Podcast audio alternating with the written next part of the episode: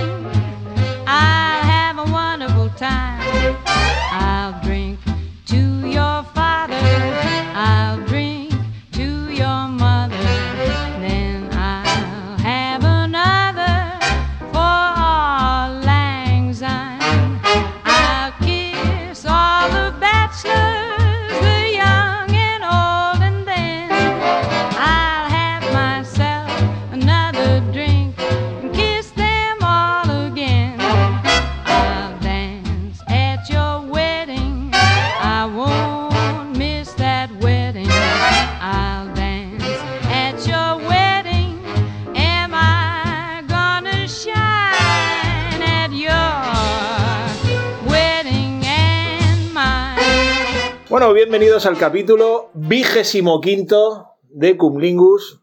Eh, estamos de celebración, de aniversario, y vamos a hablar, en este caso, de un libro, Hollywood Babylon, escrito por el maravilloso Kenneth Anger. Eh, se divide en dos volúmenes, y aquí vamos a hablar de unos pocos artículos que hemos escogido de él.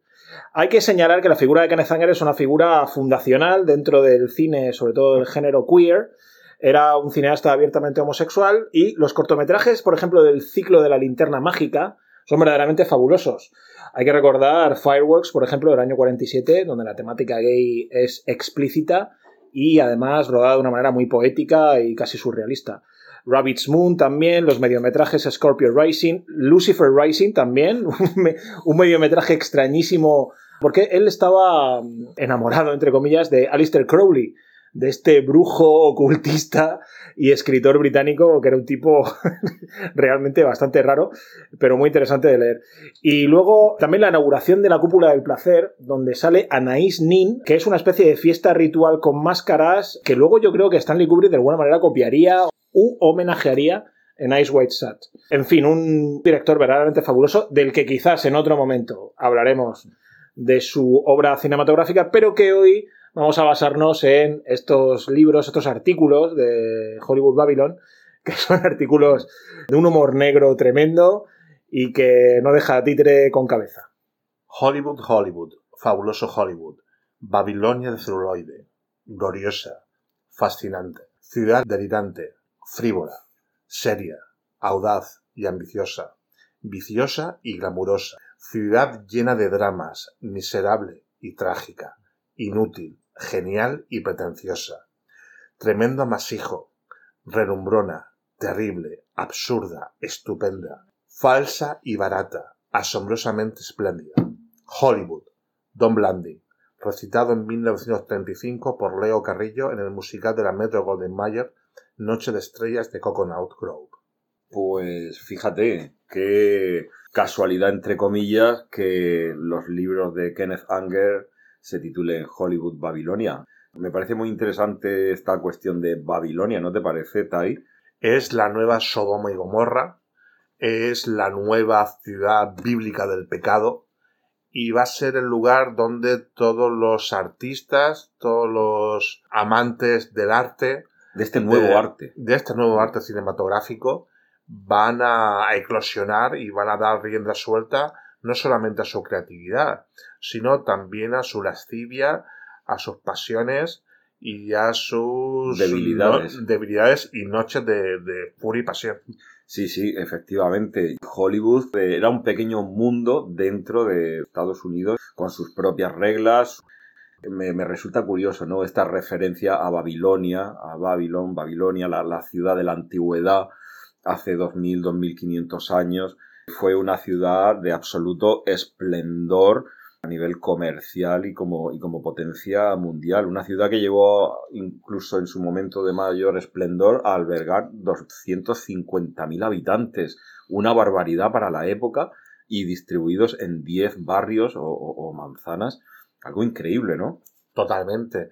Y es la, la puerta, sobre todo en, en Oriente, la puerta de entrada de una nueva civilización que intentó dominar a Sirio, estoy hablando de los medos, de los persas, el nuevo caudillo Alejandro Magno, de fundir todas y cada una de esos pueblos, de esas culturas en uno solo. En este caso también Hollywood es un trasunto de esa nueva Babilonia, de esa nueva ciudad que quiere acoger a todas las Todas las estrellas. a todas las estrellas de, de- con independencia del lugar donde procedan, Efectivamente. de formas de pensar y sobre todo lo que es una ciudad creativa. Es la nueva ciudad de, de la creación, de la, la ciudad de los artistas, donde todo está permitido, pero a puerta cerrada. Efectivamente, y, y es curioso también cómo en esta ciudad, en Babilón, en Babilonia, se dio en la misma eh, época la construcción de la Torre de Babel, torre que era un reto a la, a la divinidad de, Una maldición bíblica de Yahvé. de rivalidad, de intentar acercarnos a Dios, Ser, exacto, estar ser más como cerca Dios, de Dios. y como Dios castiga Exacto. castiga a los distintos a las distintas personas que lo han construido para que hablen distintas lenguas y no se puedan comunicar entre ellos. Y efectivamente, y al final la Torre de Babel sea un fracaso y esta maldición hará que la Torre de Babel no siga adelante. En Babilonia eh, se ha descubierto la planta de esta torre. Fue una torre que realmente existió. Llegó a medir, se estima que unos noventa y pico metros. Una barbaridad para la época. Pero lo importante de esto es el símil tan acertado entre Hollywood y Babilonia, cómo Babilonia representaba lo pagano, el pecado, la corrupción, las debilidades humanas y me parece algo fantástico. Hay que recordar que los libros de Kenneth Anger estuvieron prohibidos en Estados Unidos durante más de 20 años. Es muy paradójico que en una nación donde se ensalza el valor de la libertad, se prohíba algo que desvela el backstage, ¿no? El patio trasero de la industria de Hollywood. Los entresijos de creadores, de artistas, de cineastas, de productores, cómo convivían entre ellos, cómo daban rienda suelta a su talento y el pueblo o aquellas personas que recibían su, su creatividad, su talento, el público, no, no conocía o mejor dicho no quería conocer. Claro, y es que es una industria, estamos hablando de una industria con unas cifras económicas absolutamente brutales y claro, esta explosión económica eh, basada en el talento, en las personas, en lo exótico, en lo interpretativo, en el, en el don que tuviera cada estrella, pues lo hacía ser un ecosistema muy, muy variopinto. Sí, y aparte que el público estaba hechizado Claro. por la, digamos, la atracción que le producía el trabajo interpretativo de los actores. Eran, digamos, sus nuevos ídolos. Claro, es que el cine eh, hay que considerarlo como, o se considera como una extensión del teatro. Lo vamos a ver en todas estas historietas más relevantes de los libros de Kenneth Anger, las vamos a ver en este episodio de hoy dedicado a, a la trastienda de Hollywood y cómo algunos de ellos vamos a ver que son de una trascendencia y una relevancia bastante notoria hasta los días de hoy, porque si hacemos un poquito de memoria, hace unos meses fue la ceremonia de los Oscars y la película rodada en el 2022, Babylon, que está basada en, estos libros, prácticamente ha, pasado completamente pe- desapercibida. No se ha llevado ninguna nominación, no ha sido difundida más allá en los medios de prensa y bueno, sigue, sigue Hollywood ahí ejerciendo, teniendo, teniendo en cuenta que, que participa una estrella de la talla de Brad Pitt. Es decir, que esto... Quizá también la nueva hora puritana, progre, que estamos viendo de la ideología woke, también podrá quizás ser, no digo causante, pero sí que ha ayudado mucho a que esta nueva, la nueva película que, refleja la vida de, de Hollywood de los años 20-30 no se haya popularizado. Este nuevo puritanismo sexual no permite visualizar o por lo menos imaginarnos cómo eran las relaciones las relaciones afectivos sexuales del Hollywood de los años 20 y 30. Muy locas, muy locas, según Kenneth Anger. Ahora vamos a ir viéndolas en los artículos que comentaremos. Dice lo siguiente Kenneth Anger en su primer artículo del volumen 1, Amanecer color púrpura. Elefantes blancos. El dios de Hollywood quería elefantes blancos y los tuvo. Ocho gigantescos elefantes de yeso y escayola plantados sobre efímeros pedestales, dominando la colosal corte de Belsazar, una Babilonia de cartón piedra construida al lado del polvoriento y serpenteante sendero conocido como Sunset Boulevard. Y allí permanecería durante años, encallada como un sueño gargantuano. Mucho después del gran salto de Griffith hacia el olvido y del fracaso de su epopeya, ya habían germinado toda clase de malas hierbas y los muros del decorado se habían deformado. Aún se mantenía allí esta Babilonia de cartón piedra como un reproche o un reto a la floreciente ciudad del cine.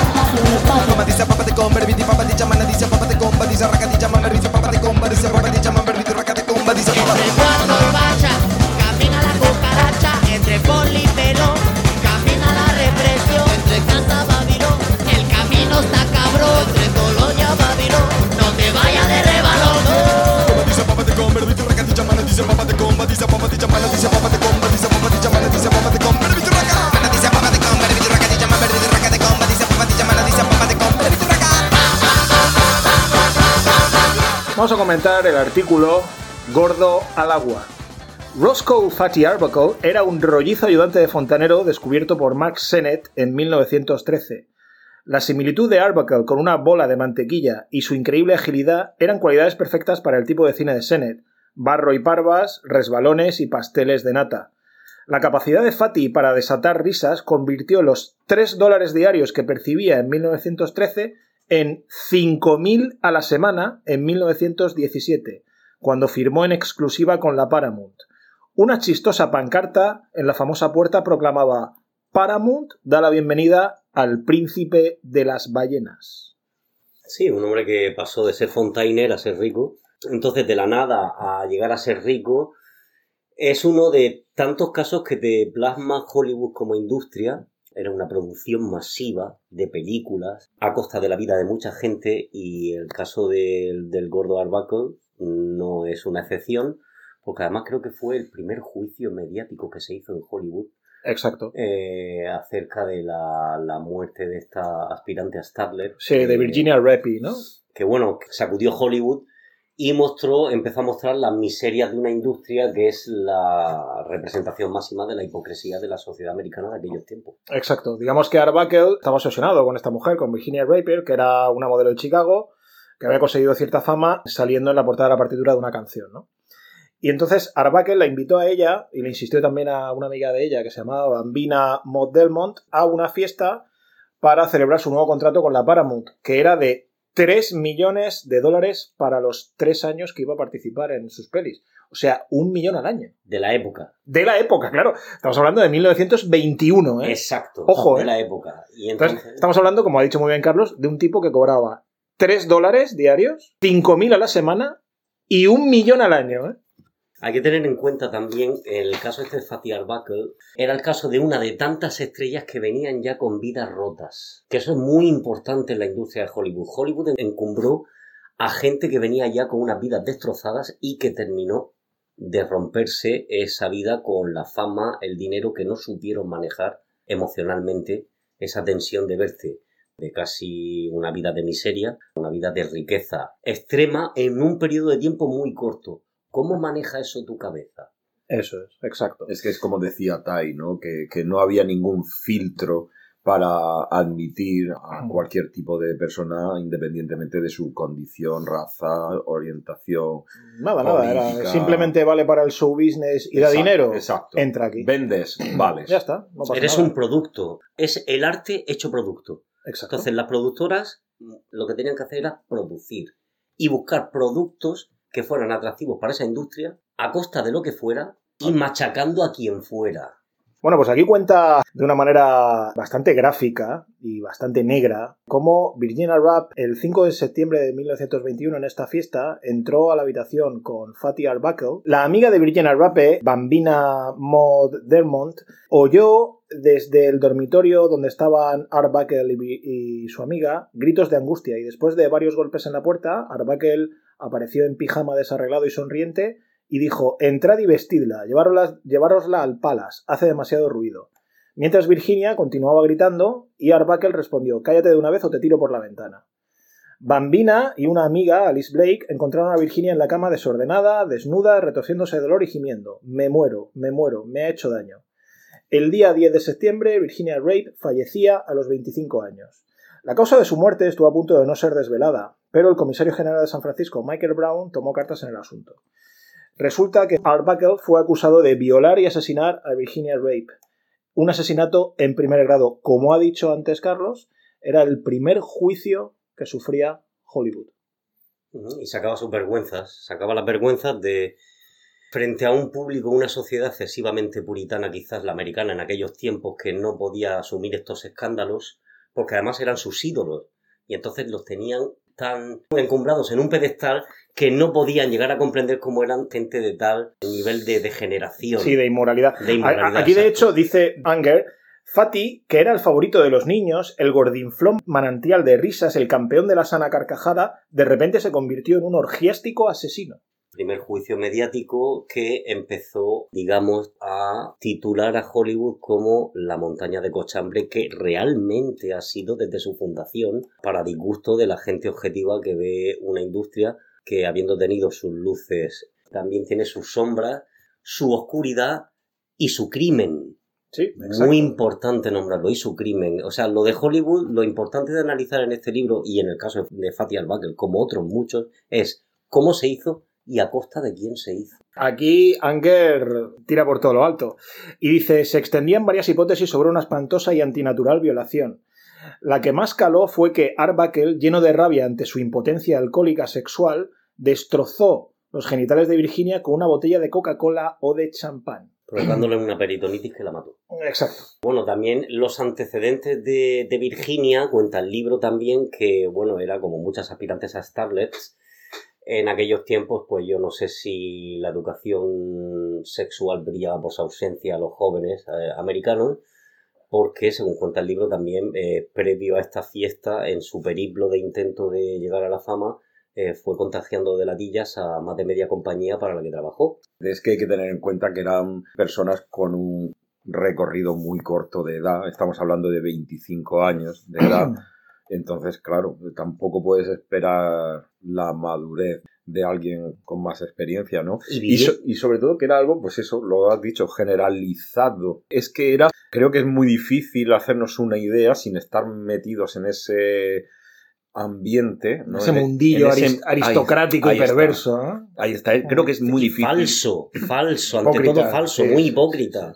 Muy hipócrita, que, que ensalzaba la belleza del arte cinematográfico, pero luego a espaldas, pues se drogaban, se alcoholizaban. Esto es lo que hace, esto es lo que aquí demuestra de manera para mí muy valiente, aunque también hay que decirlo con muchísimo humor negro, con muchísima ironía y poniendo el dedo en la llaga y siendo bastante sensacionalista, porque ya hemos dicho que Kenneth Anger es un cineasta fundacional dentro de su género y es una maravilla las películas que tiene, los mediometrajes los cortometrajes. Eh, eh, quizás este libro no sea un libro que explique su carrera cinematográfica, pero sí creo que es un libro necesario porque Hollywood ha vivido durante años con esa leyenda rosa. Hacía falta ponerle también los puntos y las íes a una leyenda negra, ¿no? que Uh. siempre ha estado ahí. Un libro prohibido, como hemos dicho antes, Sí, duran- prohibido, prohibido, durante prohibido. más de 20 años. Y una, una industria excesivamente maquillada por la gloria de sus actores, Sí. el talento de sus directores. Y que, y que en, el, que en el fondo este, este libro de Kenneth Anger, en el fondo lo que hace es desvelar cómo Hollywood vive, vive de estos sensacionalismos, pero en su versión rosa, en su versión edulcorada. Y él dice, vale, ¿queréis una versión edulcorada? Yo os voy a dar una amarga. Usa Eh, sus mismas armas. Exacto, eso es, eso es. Y saca las vergüenzas al sistema de gobierno capitalista americano. también, también, que también. es pasar de la miseria a la opulencia en un corto espacio de tiempo, pero drogado para poder seguir produciendo, como Bueno, y antes. eh, uno de los últimos artículos de volumen 2, Nancy Reagan y Ronald Reagan, son brutales esos. No, no dará tiempo a hablar de ellos, pero son brutales. Bueno, me parece interesante aquí lo que dice, para finalizar con este artículo, dice que Fatih Arbuckle fue liberado. Y entonces recoge aquí Anger unas declaraciones de Henry Lerman, un antiguo novio de Virginia, que hizo este amargo comentario. Esto es lo que sucede cuando se recoge a gentuza procedente de las alcantarillas, se les ofrece sueldos desmesurados y se los convierte en ídolos. Sin embargo, también hay que decir que la carrera de Fati acabó ahí. Exacto. Le cancelaron el contrato, acabó en la ruina. acabó- Buster Keaton, le- que era muy amigo suyo, le dijo que se cambiara el nombre, se cambió el nombre por William Goodrich. Pero no. Verdaderamente. Desapareció. Un, un nombre casi cómico, ¿no? Sí. William Goodrich, ¿no? El rico bueno. Pero desapareció a los. Ya no, ya no volvió a hacer ni una sola película. Sí, aquí de manera muy gráfica, como todo su libro, Kenneth Anger dice que arruinado, hecho un guiñapo, Hmm. falleció Fatih en Nueva York a los 46 años, el 28 de junio de 1933. Una víctima más del sistema, muy joven, que no supo manejar esa situación de gloria en la que estuvo, quizás por la infancia que ella venía arrastrando de una vida rota. Cuando tú arrastras una vida rota es muy difícil que en tu periodo de vida adulta sepas manejar lo que te.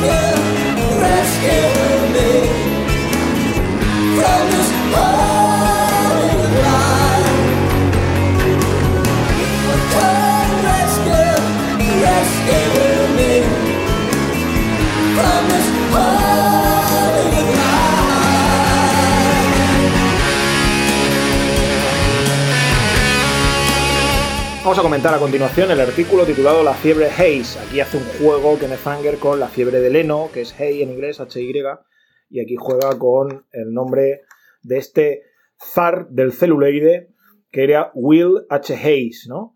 Que es el tipo al que le ofrecieron ser realmente el censor de Hollywood. Efectivamente, Hayes fue la persona, republicano por cierto, que redactó el código que, llamado el Motion Picture Association Artists, código que regulaba qué era lo moralmente admisible y lo más importante, lo que no lo era, definiendo así una serie de características referentes a temas tales como los crímenes, el alcohol, las blasfemias, la sexualidad, los desnudos, y estaba todo absolutamente tipificado, ¿no? Por ejemplo, cosas tan curiosas como enseñar el ombligo era algo, vamos, absolutamente prohibido por lo lascivo y lo, y lo erótico de- del asunto, ¿no? Este código Hayes no se tomó muy en serio al principio, no se cumplía estrictamente, lo, lo pudieron, digamos, sortear los directores de cine entre el año 30 y año 34, que fue cuando se instauró en los años 30 comienzos.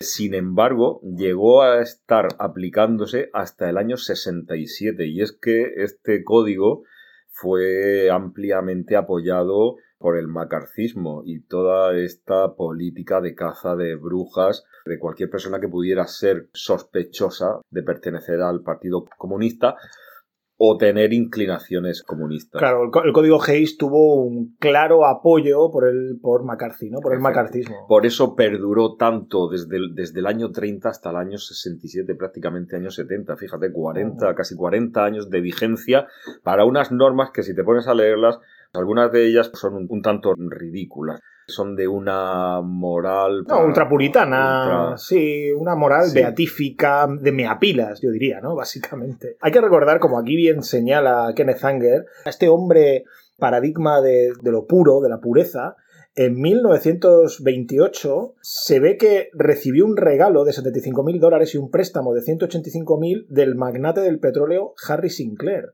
Fue el comité del Senado, dio tres versiones diferentes y el tío pues se fue de rositas, ¿no?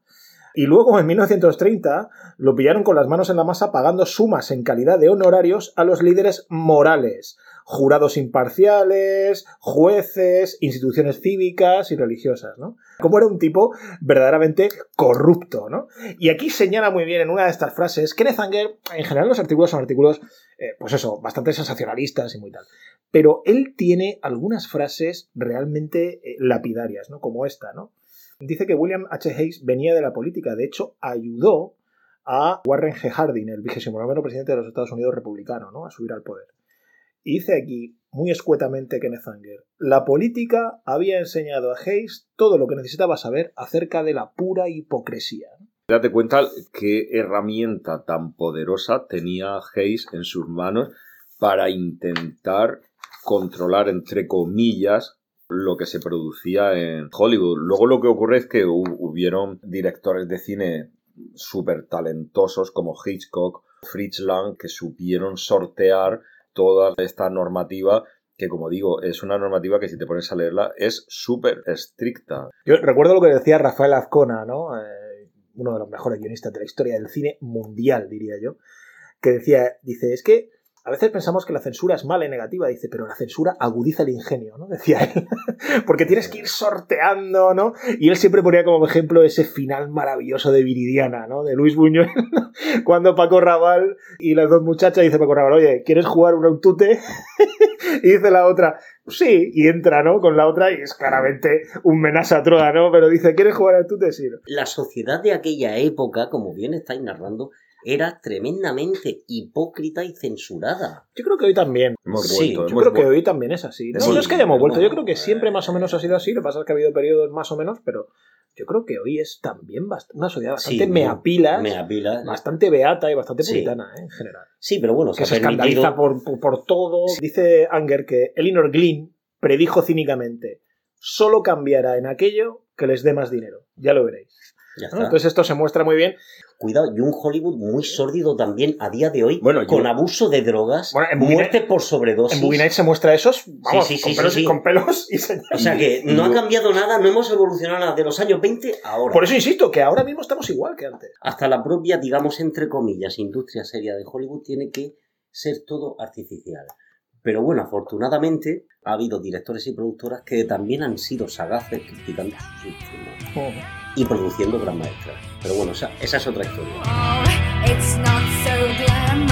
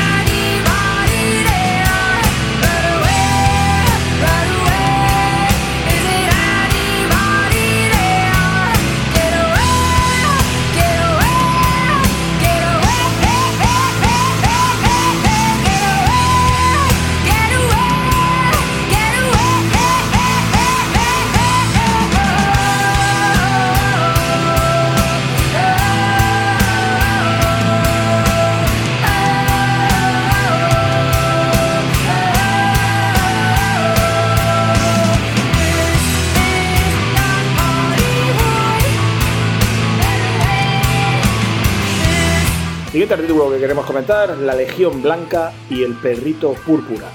El 13 de febrero de 1939, todo Hollywood se quedó en piedra al saber que George Cukor, uno de los directores más profesionales y respetados del mundo del cine, lo habían echado del rodaje de lo que el viento se llevó. Pocos días más tarde lo reemplazaría Victor Fleming. El asunto era Clark Gable, pero la causa real era un jovencito quinceañero en la vida sexual del rey y de la reina. La reina era William Haynes, que lo echaron de la MGM en 1933 cuando su descarada homosexualidad empezó a causar problemas en el remilgado estudio. Aquí en este artículo enfoca muy bien Kenneth Anger ese puritanismo con respecto a la homofobia que había entonces. Este William Hayes era bastante descarado. Aquí comenta un diálogo que tuvo William Hayes en la entrada del cine sonoro, porque eh, Louis Bert Mayer, el famoso LB Mayer, ordenó que todos los actores bajo contrato que no tuvieran nada más alguna experiencia teatral deberían recibir clases de locución ¿no? a la hora del cine sonoro. Y el profesor de locución le dijo a Haynes, lo que pasa, señor Haynes, es que tiene usted el labio perezoso. Haynes, dice aquí entre paréntesis Kenneth Anger, cuya fama de ser un buen mamón era legendaria en Hollywood, replicó, nunca hasta ahora he tenido quejas. Lo cual dejó de una pieza a todos los presentes. Este William Haynes, que era un actor que empezó su carrera de una manera bastante eh, llamativa y como muy potente, eh, fue absolutamente vilipendiado por su homosexualidad. Kenneth Anger aquí no habla tanto de la homosexualidad o, o de este odio al homosexual reprimido o en su casa, sino al homosexual que se mostraba como tal sin tapujos. En público. ¿Qué iba es, qué es lo que, es lo que luego Kenneth Anger hará con sus cortometrajes y mediometrajes? Mostrando esta homosexualidad Exacto. exacerbada. ¿no? Exacto, y mostrarla en público y descaradamente, como descaradamente. diciendo, no tengo ningún problema. eh, Exacto, ya está, exacto. oye, ¿qué? Y estos homosexuales, como Kenneth Anger luego dice en otros artículos, les parecían muy pecaminosos a todos estos mandamases de Hollywood, precisamente por lo que ha comentado antes Juanjo del código Hayes, ¿no? Que debían depurar sus películas. Aquí dice que Howard Strickling, jefe de publicidad de la MGM, se aseguró de que los informes periodísticos sobre las actividades de las estrellas del estudio se adecuaran a una imagen estricta, puritana, pulida y controlada como la que pudiera salir del Ministerio de Información del Tercer Reich. Esto es gracioso. Entonces, dice aquí Anger, se concertaban o destruían romances, se provocaban fugas y se inducían a abortos en Tijuana. Todo de acuerdo con lo que Mayer y Strickling considerasen más apto para llenar las voraces taquillas de los cines. Todo por dinero. Entonces, ¿qué pasa con la homosexualidad? Como tú bien has dicho, Pedro, era que no se podría mostrar en público ni alardear de ella Exhibir. en público. Exhibir. Exacto, exacto.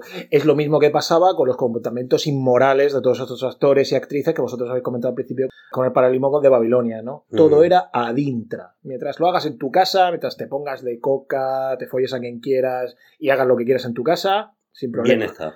En, en la pantalla tienes que ser una mujer virginal, un hombre caballeroso, Una imagen un militar puro. Exacto. Una imagen impoluta. Eso Eso, es, no lo permitían las productoras porque les hacían ganar mucho dinero y se les iba el negocio. Eso es.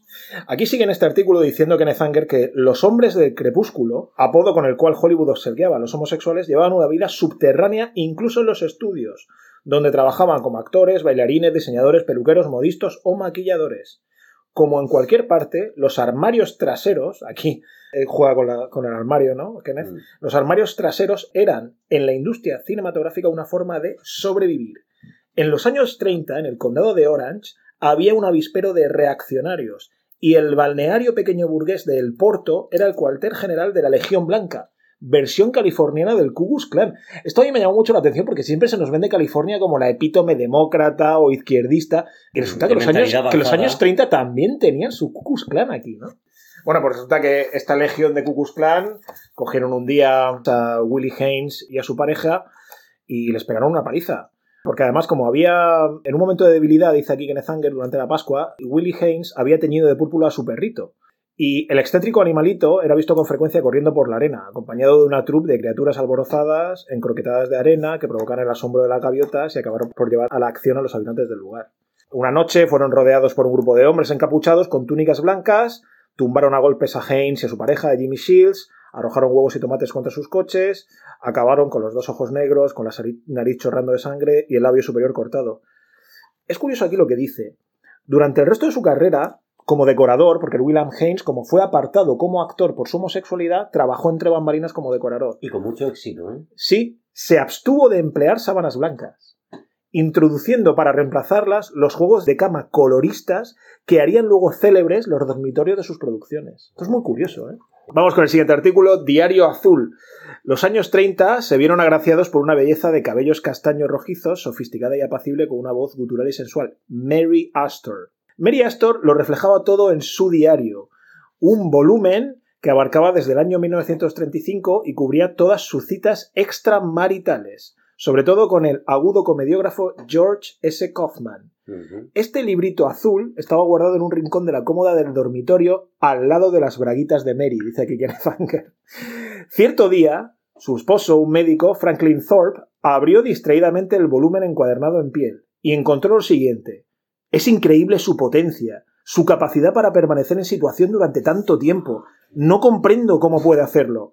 La admiración, dice aquí Anger, lógicamente no la provocaba el doctor Thorpe. Aquí Kenneth Anger se hace eco de todos, de todos estos pasajes del diario, porque luego este diario fue publicado casi por fascículos en mucha prensa sensacionalista de Hollywood. Y salió en juicio, ¿eh? Exacto. Volvemos otra vez a lo que hablábamos antes de que Anger juega aquí con este mecanismo especular de la doble moral hollywoodiense, ¿no? Sí, dice uno de los extractos del diario dice cuando George se quita y deja a un lado sus gafas es un hombre completamente distinto. Sus poderes de recuperación son asombrosos. Hicimos el amor durante toda la noche. Todo funcionó a las mil maravillas. Y comenzaba a amanecer cuando compartimos nuestro orgasmo número 4 Y con esa aparente cara de repetidor de bachillerato, porque parecía un hombre que no había roto un plato. eso es cierto mm, es verdad. es verdad es que la foto que sale en el Cogió libro a Mary. Astor y por lo visto Mary Astor llegó a ver Marte sin coger una nave espacial porque ella alardeaba, como tú has dicho en su diario, de la potencia sexual de este hombre que era descomunal hasta el punto de trasladarse a Hollywood, me parece que se trasladó sí sí sí para estar con ella y bueno, cuando ya se destapó el escándalo, oye, a lo, a lo hecho pecho. Y claro, lo curioso de todo es que con esta hipocresía de la industria de Hollywood se podía especular de que su carrera acabara al haber trascendido sus más íntimas experiencias, pero no fue así. Ella Exacto. siguió trabajando exacto sí y soñando con su George Kaufman. Escribía así María Astor. Una madrugada, serían alrededor de las cuatro, tomamos un sándwich en Robin. Ya empezaba a salir el sol, de modo que recorrimos el parque en un coche abierto. Los pájaros trinaban y la mañana era fría y húmeda. Fue casi celestial estar acariciándonos y masturbarnos allí mismo al aire libre. Y termina diciendo María Astor, ¿acaso alguna mujer fue más feliz que yo? Una máquina de amar es lo que todos deseamos en nuestra vida y Mary Astor lo tuvo. Sex Machine. En detrimento de su marido. Cuidado, el humillado fue su marido. Sí, doctor. Thorpe, que luego, como para responderle con la misma moneda, empezó a salir con Starlets o algo de eso, ¿no? Sí, pero Se ninguna veía- contó en un diario que el doctor era una máquina de amar. Vamos a ver, aquí el cornudo fue. One, two, three, four. Get up, get on up, get up, get on up. Stay on the scene, get on up like a sex machine. Get on up, get on up. Stay on the scene, get on up like a sex machine. Get on up, get up, get on up. Stay on the scene, get on up like a sex machine. Get on up. Wait a minute, shake your arm then use your palm. Stay on the scene I like a sex machine. You got to have the feeling, sure your bone. Get it together, right on, right on. Get up, get on up, get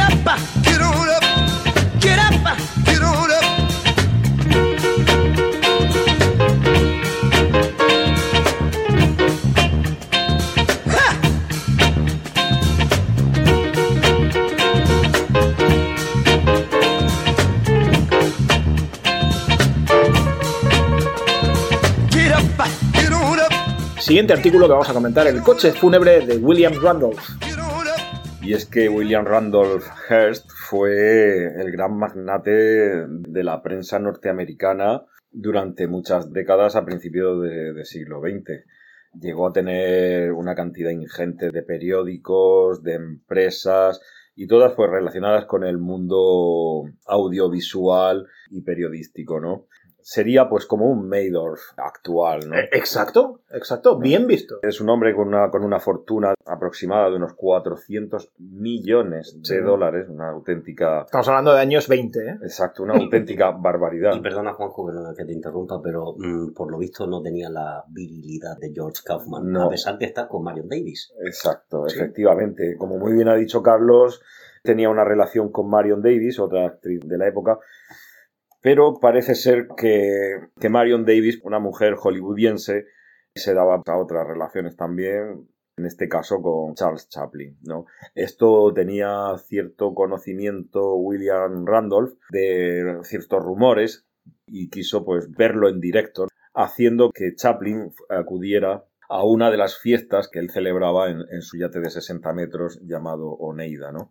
El día de la fiesta acudió también otro personaje de la industria de Hollywood, Thomas Innes, que fue, pues fíjate, el padre del western, ¿no? Sí, es verdad. Fue productor, realizador de las primeras películas que se hacían de western. Sí. Eh, Lo que pasa es que Thomas Innes no subió de primeras al barco, sino que ya subió posteriormente, ¿no? Efectivamente, tenía que arreglar unos contratos y unas cuestiones administrativas y digamos que en, en un segundo punto donde hizo escala el, el yate, él subió. Resulta que Marion Davis y Chaplin fueron a una cubierta inferior y según cuenta la leyenda, la, la rumorología, parece ser que William Randolph los pilló, los pilló infraganti a Chaplin y a Marion. Se dice que en aquel momento pasaba por allí Thomas Innes o hubo un altercado entre varias personas y en ese momento William Randolph disparó matando a Thomas Innes. Sin embargo, él quería a quien quería matar, obviamente, era es. a, Charles Sí, Aquí Chaplin. Cuenta Kenneth Anger que, que el revólver era un revólver absolutamente incrustado de diamantes Sí, que tenía. sí, sí, esto demuestra un poco la, la pasión de los americanos por las armas. por- Sí, sí, sí, sí. Y por el lujo. Sí, esto es lo que me parece interesante de esta anécdota, ¿no? Que, bueno, en primer lugar, por supuesto, tratándose de una figura tan relevante y tan multimillonaria como este hombre, por supuesto, salió indemne y en el juicio lo que se dijo fue que le habían sentado mal una comida a este señor y había muerto de, pues bueno, de muerte natural, ¿no? Y aunque se intentó promover una acusación y, y volver a encausarlo y tal, no, no prosperó. Tal era el poder de este señor cuando allí varias personas habían visto el agujero de bala en la cabeza de Thomas Innes. Esta anécdota, que era conocidísima en el entorno de Hollywood, un jovencísimo Orson Welles la llevó al cine en la película de Ciudadano Kane en el 41, de la mano de su amigo Herman Mankiewicz, que era su guionista, y fíjate que fue un poquito de rebote, ¿no? Porque lo que Orson Welles y Mankiewicz estaban ahí viendo era cómo hacer una película pues de corrupción, de poder, y tenían en mente la figura de un gángster.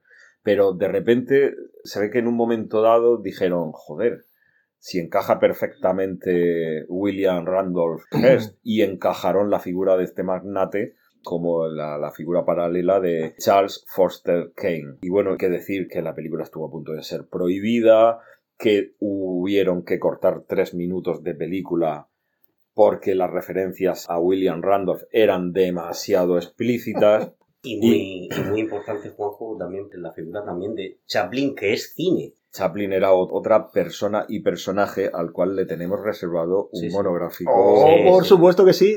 El de Chaplin va a ser bastante controvertido.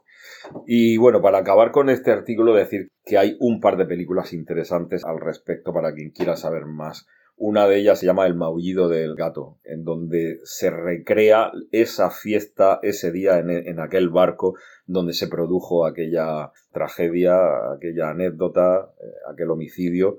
Y también, por supuesto, Ciudadano Kane, otra película llamada RKO 281, La batalla por Ciudadano Kane que es como la sombra del vampiro que comentábamos en, en Nosferatu, ¿no? Es la película que narra las aventuras y desventuras por llevar a cabo y poder publicar Ciudadano Kane. Sí, se hace una ficción del making of, digamos Sí, así, haciendo ¿no? de John Malkovich haciendo de, Otra vez de, aparece. de Mankiewicz. Otra vez aparece Malkovich, este Sí. tipo de personajes verdaderamente sobreactuados y, y Sí. excesivos, ¿no? Sí, sí. Eh, Estamos hablando aquí de unos artículos hipersensacionalistas y de rumorología amarillista de Kenneth Anger, y hay que recordar que los creadores de este tipo de periodismo basura fueron William Randolph Hearst y su competidor Joseph Pulitzer, que luego Eran los grandes magnates. eran los grandes magnates y para pelear entre ellos a ver quién hacía la noticia más frívola, sensacionalista y, Sí. y moralmente infame, ¿no? Sí, y además eh, Orson Welles esto lo, lo muestra muy bien. En la película dicen, vamos a hacer una guerra contra España, no sé qué, y, sal- y salen unas coristas ahí cantando. Es decir, él lo que quería era influir en la sociedad, poner gobiernos, derrocar gobiernos, y bueno, y todo lo que acarrea ser pues eh, el, el jefe absoluto del periodismo en, en Estados Unidos. ¿no? Sí, sí, sí, absolutamente.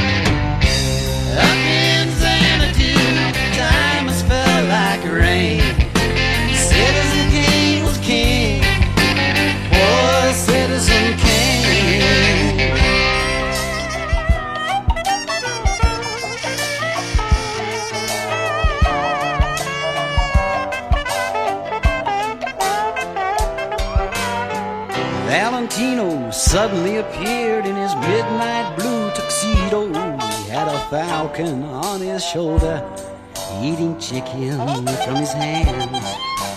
And Fatty Arbuckle waddled by on his way to the bathhouse green. And Frankenstein ate the leading lady and licked the carcass clean. Up in Xanadu, diamonds fell like rain.